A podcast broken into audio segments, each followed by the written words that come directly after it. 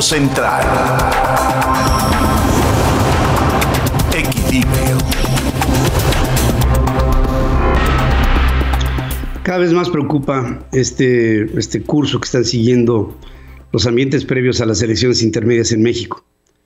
Por un lado hay la expectativa de que vendrá una reacción de la sociedad mexicana que ha visto en estos más de dos años el deterioro de nuestro país, manifiesto deterioro de nuestro país a nivel institucional, social, político, con el régimen encabezado, no gobierno, régimen encabezado por el presidente López Obrador y su ya muy ufana llamada cuarta transformación.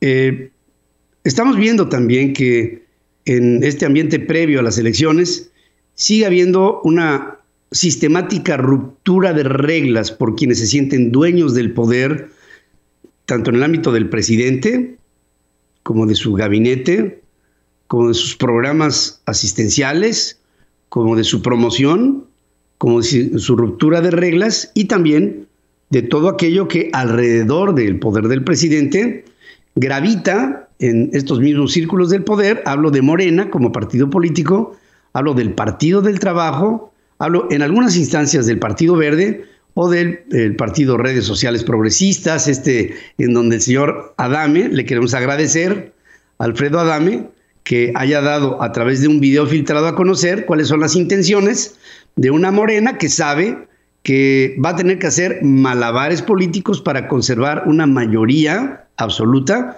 en la Cámara de Diputados en la 65 quinta legislatura.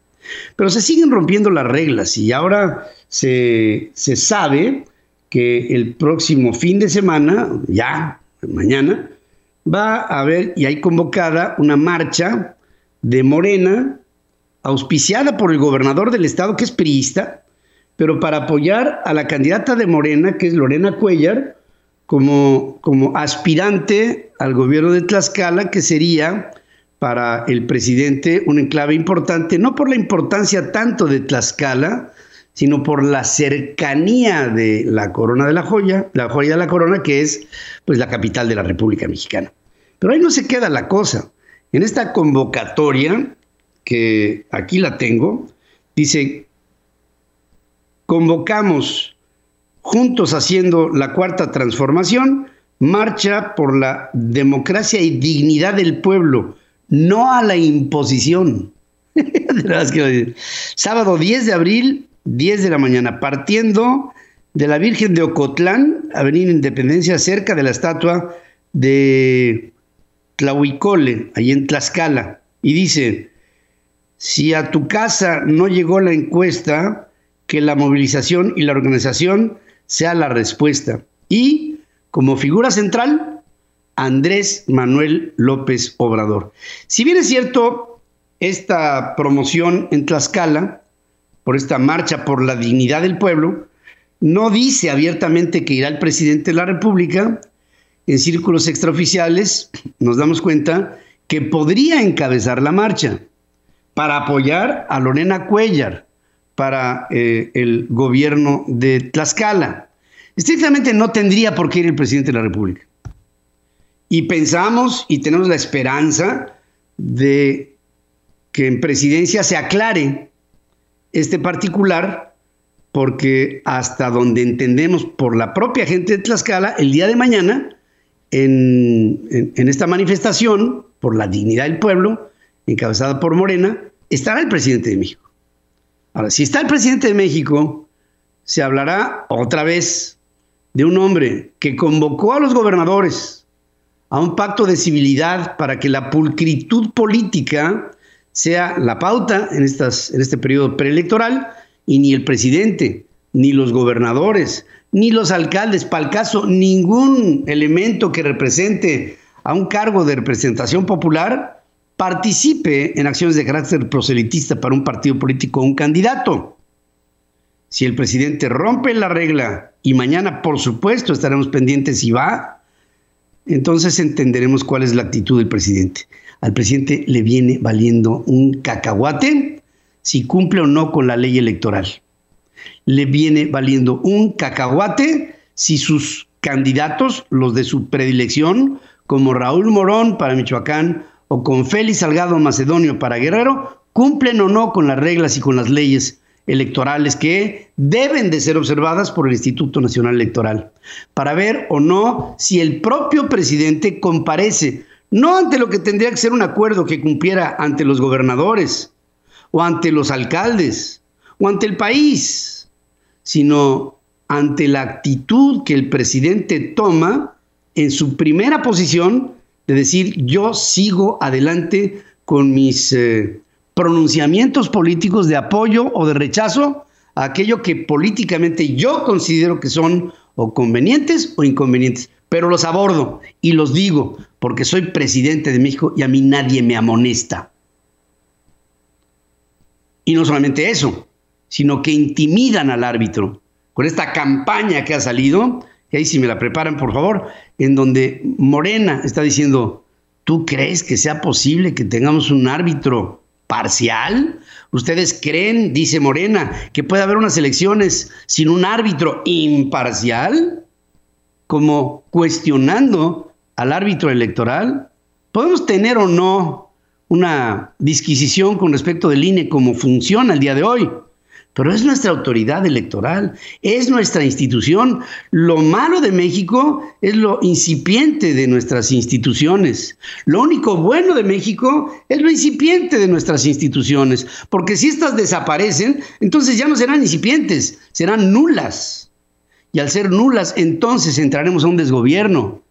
Desgobierno en el que el presidente no obedece, en el que los gobernadores dirán, si el presidente no obedece, yo tampoco. Y si el presidente dice, no metan la mano y la mete, pues los otros también la meterán. Y entonces habrá la tentación de romper otra vez y el principio de al diablo con sus instituciones. Después de todo, el INE no es una institución de él, sino es una institución heredada y de aquí a las elecciones podrá decir, yo hago lo que se me pegue la gana. Y el INE se las va a ver conmigo porque los voy a llevar a juicio político a través de lo que mi partido político les presione. Así no se vale. Y pienso que este mensaje de Morena, esto que completa mi editorial, va a documentar lo que en este momento trato de demostrar. Tenemos un presidente y a un partido político que engloba a la fuerza del presidente, Morena, que habla y convoca así a la ciudadanía en este marco de escepticismo. Óiganlo. El depende de cómo actúa el árbitro. Queda claro que los árbitros que no son imparciales hacen daños irreparables. Si el árbitro no es imparcial, perdemos todos. Ahí está. Si el árbitro no es imparcial, perdemos todos. ¿Qué quiere decir perdemos todos? En primer lugar, quien dice que es imparcial es Morena. No lo dice el resto de los partidos, solamente Morena. Quien dice que, es, que, que, no es imparcial es Morena. Quien dice que no es imparcial es el presidente. Quien dice que no es imparcial es el presidente de Morena. El Instituto Nacional Electoral dice, lo único que tengo que hacer es seguir a la ley electoral. Y, ahora resulta que Morena está mandando un mensaje en donde dice, me voy a subir al ring voy a pelear porque voy a ganar. Ahora, si no me satisface el referee, pues entonces vamos a quitar al referee. Pero las reglas las pongo yo. No porque yo sea la autoridad electoral, no. Yo soy mucho más que eso. Yo soy la autoridad de México. Y voy por arriba de toda autoridad. Y ese es el mensaje que está dando este hombre que en su locura por el enorme poder que ha acumulado, es el dictador de México. Y yo les pido que a eso no le hagamos caso, porque es un mensaje que, entre otras, polariza a la sociedad, porque hay quien se la cree, que el árbitro es parcial a los conservadores y a los radicales y a los ricos. Y ya estuvo bueno. Ya estuvo bueno de burlarse de los mexicanos. Para que tengas el dato. En Central FM. Equilibrio. Para que tengas el dato, habiéndose cumplido 27 años de la muerte de Kurt Cobain, líder de la banda de grunge Nirvana, la organización canadiense Over the Bridge, por encima del puente, logró crear una nueva canción del grupo a través de un algoritmo de inteligencia artificial. Fíjense, a 27 años de la muerte de su principal vocalista. Se trata de un tema al que titularon Drowned in the Sun, ahogado en el sol, logrado con un sistema de aprendizaje automático, el Machine Learning, que se basó en el estilo de composición e interpretación de Kurt Cobain. La voz en este nuevo track fue la de Eric Hogan, vocalista de una conocida banda de tributo a Nirvana de Atlanta, Georgia, quien debió trabajar con los archivos digitales del proyecto para concluir este tema. Hogan destacó que lo más complicado del proyecto fue replicar la voz de Kurt Cobain desde cero, sin ningún tipo de referencia melódica. En cuanto a la instrumentación, esta fue desarrollada en la, la instrumentación desarrollada enteramente por inteligencia artificial. Es decir, se resucita a un cantante, se saca de casi tres décadas de data, se hace una nueva melodía en base al estilo de aquel que componía, con la voz que evoca a aquel que cantaba. La melodía es totalmente diseñada por inteligencia artificial y sale un nuevo sencillo, vamos a ponerlo así, hecho a base de pura digitalidad, para que tengas el dato. Para que tengas el dato, científicos de la Universidad de Brown han fabricado el primer sistema inalámbrico de interfaz entre cerebro y computadora, que además de manipular dispositivos como las PCs, pueden operar tabletas y teléfonos inteligentes. Se trata de el Brain, el Brain Computer Interfaces, es un sistema ya conocido, pero en el que se lograron sustituir los cables con un minúsculo transmisor que se coloca en la cabeza del usuario conectado a una base de electrodos en el cerebro.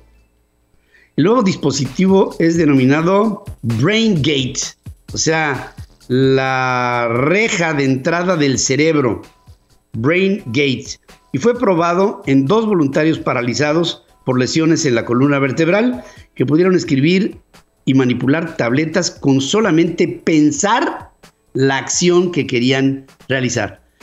Esta etapa de experimentación se realizó en los hogares de los voluntarios y ya no en laboratorios, con lo que se abren extraordinarias posibilidades en cuanto a la forma en la que se puede utilizar el sistema de vida cotidiana, para que tengas el dato.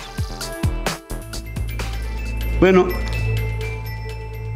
fíjense que para que tengas el dato, un equipo adscrito al Observatorio de Energía Oscura por parte de las universidades de Stanford y de Arizona combinó mediciones de la distribución de materia, galaxias y cúmulos para avanzar en la comprensión de la energía oscura. Este análisis ha logrado estimaciones más precisas sobre la densidad promedio de la materia y su propensión a agruparse a parámetros que ayuden a investigar la naturaleza de la materia y de la energía oscuras.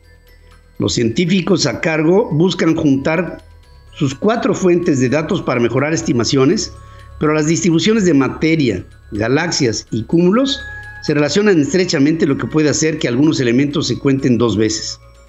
Para evitar esto, desarrollaron un nuevo modelo que podría explicar adecuadamente las conexiones de esta distribución citada, cuyos resultados arrojarían datos sobre la existencia de la materia y de las energías oscuras. Bueno, hasta ahí el para que tengas el dato, pero decir más.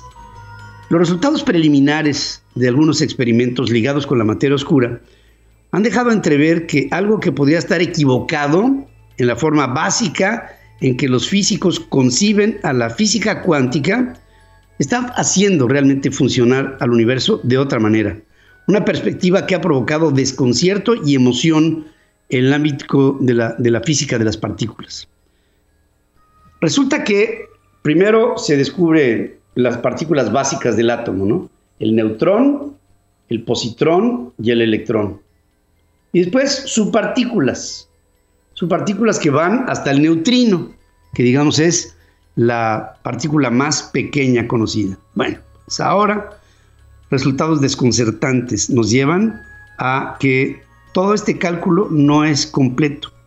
Y faltaba después de lo que se conoció como la partícula de Dios, un nuevo elemento que se llama el muón, que también le llaman el electrón gordo, que es un pequeño elemento que es base del proceso atómico que tiene una vida promedio de 2.2 multimillonésimas de segundo y que es el elemento que le da actividad al resto de la materia en el átomo. Muón. Si esta existencia de los muones nos lleva a su comprobación, toda la física cuántica está mal.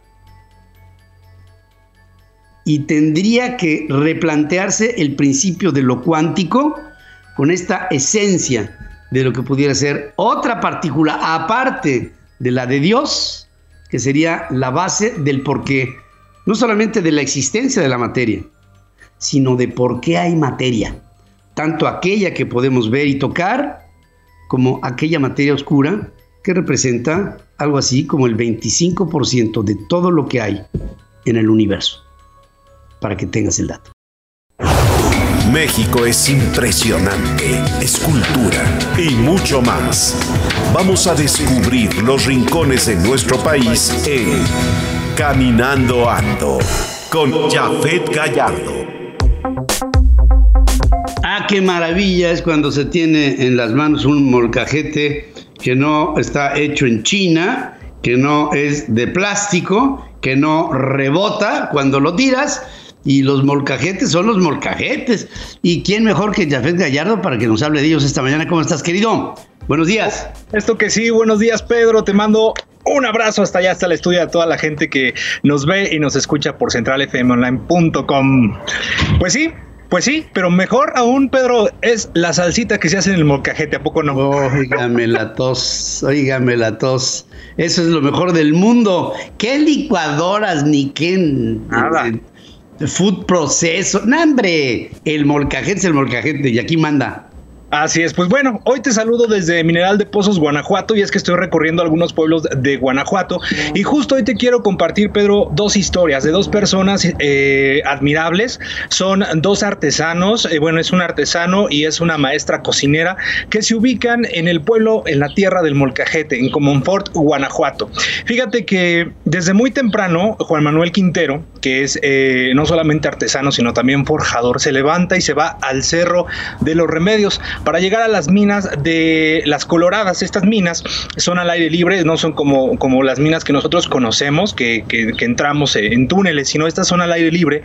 Van con sus herramientas que ellos mismos hacen y van picando piedra, poco a poco para sacar eh, justo las, las piedras, y, que son piedras volcánicas, y estas las transforman con sus herramientas en los famosos molcajetes de Confort, Guanajuato. Así que Juan nos contaba, él heredó esta tradición pues de su abuelo, que a su vez lo heredó de, la familia, que hoy en día ya está enseñando y ve el interés de uno de sus hijos, por supuesto, por hacer estas artesanías que, que valoramos. Ellos los hacen mm, de piedra volcánica negra, roca y azul, pero es un proceso, Pedro, bien interesante. O sea, desde que van a picar la piedra, después le dan como esa forma con sus propias eh, herramientas y después poco a poco van con el tallado.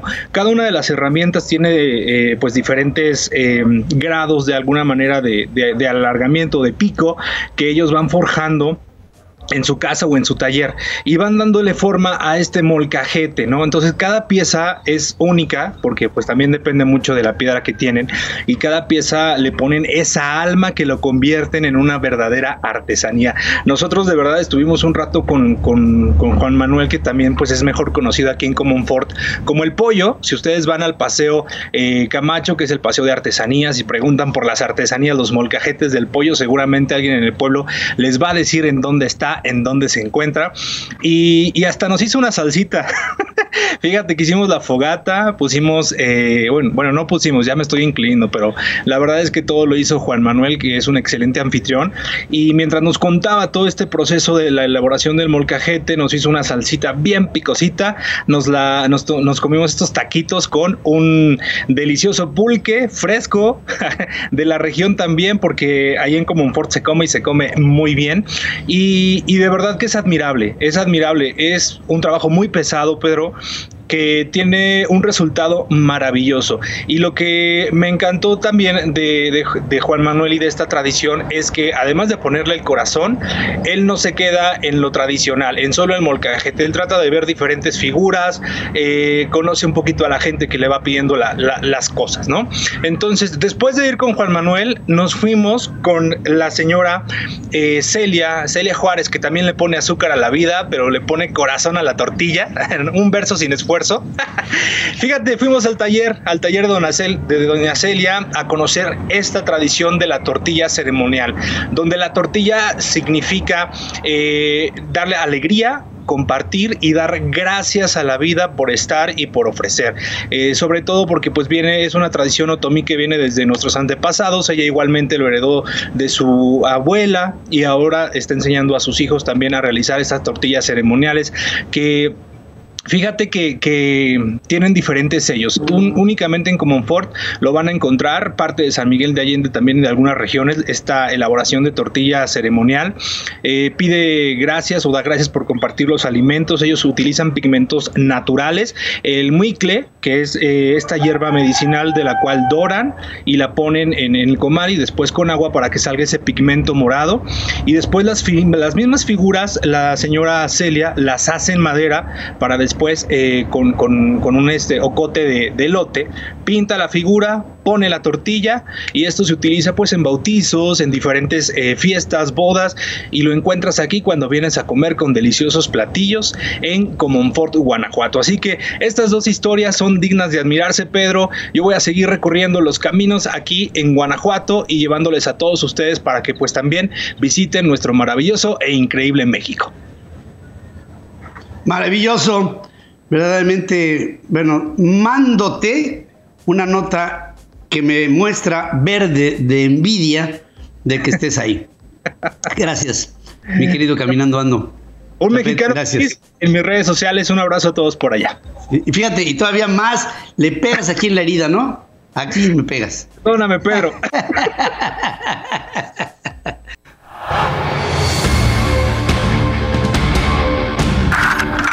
La humanidad también sueña en colectivo. Hablemos de cine con Ricardo Colorado. Ya hay mucho que repasar en eh, el cine para este fin de semana y temas eh, fundamentales de lo que hoy se está moviendo en la industria del cinematógrafo. Y te saludo, mi querido Grandotote, ¿cómo estás? Muy contento, Pedro, viene de buenas. Mira, hoy tengo una compañera muy especial que me pidió encarecidamente estar hoy con nosotros, mi niña Julia. ¿Eh? ¿Es tu hija? Es mi niña, sí. Ay, mi Julia querida. Estás ¿Eh? hermosa, mi amor. Gracias. sí, sí está, Pedro. ¿Eh? Si quieres te pongo aquí una charolita para la baba. Así estoy, Pedro. ¿Qué pues, se puede hacer? Es el trabajo de un papá, ¿eh? Claro, claro. Te felicito. Es hermosísima. Muchas gracias, Pedro. Pues mira, hoy vamos a hablar de cine, Pedro, como todos los viernes. Y la apuesta, sin duda, se está girando en torno al año 2022. Estamos viendo cómo se está reactivando poco a poco la economía y la producción de grandes cintas que apuntan a ser muy taquilleras. Y también este, Netflix ha dado señales de fumar la pipa de la paz eh, con Sony Pictures eh, los estudios están haciendo ya ahorita una alianza estratégica para el tema de distribución. Eh, viene una estrategia importante, Pedro, porque las productoras están dando cuenta que son las dueñas de las historias, saben cómo contarlas y a su vez Netflix está dispuesto a ceder espacio en su, en su plataforma para darle cabida al negocio de las grandes productoras. Así como Sony eh, firma un acuerdo con Netflix por 18 meses y con ello podrán comercializar tanto en cines como en Netflix los estrenos. Eh, Netflix podrá acceder también a la biblioteca de contenido histórico de Sony y fijan un precio para compra y venta, con lo cual pues estábamos viendo, Pedro, en los últimos meses cómo cada productora estaba sacando, cada estudio estaba sacando su plataforma. Esta tendencia tiende a desaparecer, por aquí lo platicamos.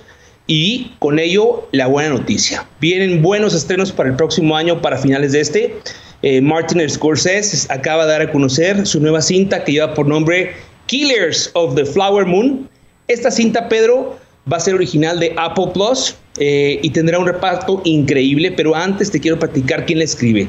Este guion lo escribe Eric Roth, él es responsable por la película de Forrest Gump, por El Dilema, El Buen Pastor, por Munich y la última ganadora del Oscar, Ha Nacido una Estrella.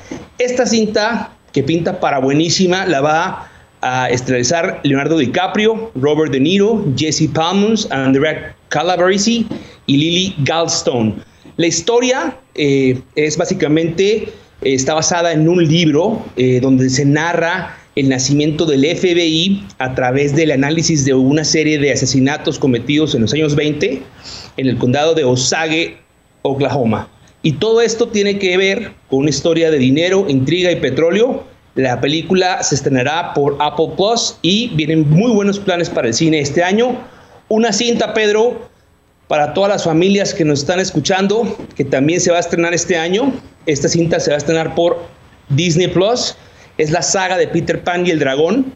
La idea es, como hemos visto, Pedro, en los últimos meses, redefinir a los personajes icónicos para que cuenten una historia de forma diferente. Lo vimos con la película de Cruella y ahora toca su turno a Peter Pan. Esta historia la va a protagonizar Jude Law como el Capitán Garfield. El reparto cuenta también con Jim Garfin como Smee y Yara Saidi como Campanilla. Esto es parte del plan de lanzamiento de nuevos estrenos por plataformas y estudios para, para finales de este año y principios del 2022. Y para los amantes, Pedro, de Francis Ford Coppola, hoy, hoy es un día muy especial, Pedro, porque fíjate que hace 49 años se terminaba de filmar una película que a muchos les apasiona, que es la saga del Padrino. Y justamente seis meses después, para ser exactos, un 4 de octubre de 1972, Pedro, se estrenó esta increíble historia que sin duda ocupa un lugar privilegiado en las mejores películas de la historia del cine. Y quienes no han visto la saga del Padrino, bueno, pues ya tienen tarea este fin de semana. Y quienes dominan el tema, bueno, pues les tengo un regalo. Les voy a dar aquí un breve brevario, valga la redundancia, con las mejores frases de algunas de las películas de Francis Ford Coppola eh, que llevan, por cierto, este, un dato que encontré interesante, fíjate que este cineasta, Francis Ford Coppola, lleva el nombre de Ford porque su padre le quiso rendir un homenaje a Henry Ford. Este, y sin duda terminó siendo un hombre icónico dentro de la pantalla, pero también un escritor. Y aquí siete frases increíbles de Francis Ford Coppola de sus películas. Eh, esta a mí me encanta, es I'm gonna make you an offer you cannot refuse. Te voy a hacer una oferta que no puedes refutar. Esta la vimos en, en la película del Padrino de 1972. Y otra dice, si algo nos ha enseñado la historia, es que se puede matar a cualquiera. Esta también es una frase del Padrino. Eh, otra frase que me encantó es, no te estoy siguiendo, te estoy buscando, que es muy diferente. Esta frase está en la conversación de 1978. Eh, otra que me encantó fue, en mi pueblo, cuando atacas a un hombre, es mejor acabar con él. Esta frase está en El Padrino 2. Dice, me sobran cojones para surfear en esta playa. Esta es de Apocalipsis Now. Este, tienes tanto estilo como un plato de nabos. Esta eh, frase la vemos en Cotton Club de 1994. Y la, última, Pedro, que me encantó. Esta frase está en la película de Legítima Defensa de 1997. Y es, ¿sabes cuándo adivinar cuando un abogado está mintiendo? Bueno, solo fíjate en sus labios, cuando se empiezan a mover, ahí encontrarás la mentira. Oye, recuerdo, recuerdo la primera. I'm gonna make him a proposition he can't refuse. Increíble, ¿ah? Oye, ¿cómo pasan estas películas a la historia? Es lo que me encanta, ¿no? Y le recordamos. Sí, sí. esa, esa actuación de Brando ahí queda para la historia. O sea, el hombre era, en medio de lo violento, de lo tremendo, de lo implacable, era un hombre sabio. Claro. Gonna make him a proposition he won't refuse. Oye, te sale muy bien, Pedro. Beso, mija. Eh, Este, la, la próxima sección la haces tú, mi amor. ya Y está dejamos a tu papá a un lado. ¿Eh? Mira, con tanta belleza, mi reina hermosa. eh, Pedro, te eh, abrazo. Te felicito, te felicito y te abrazo.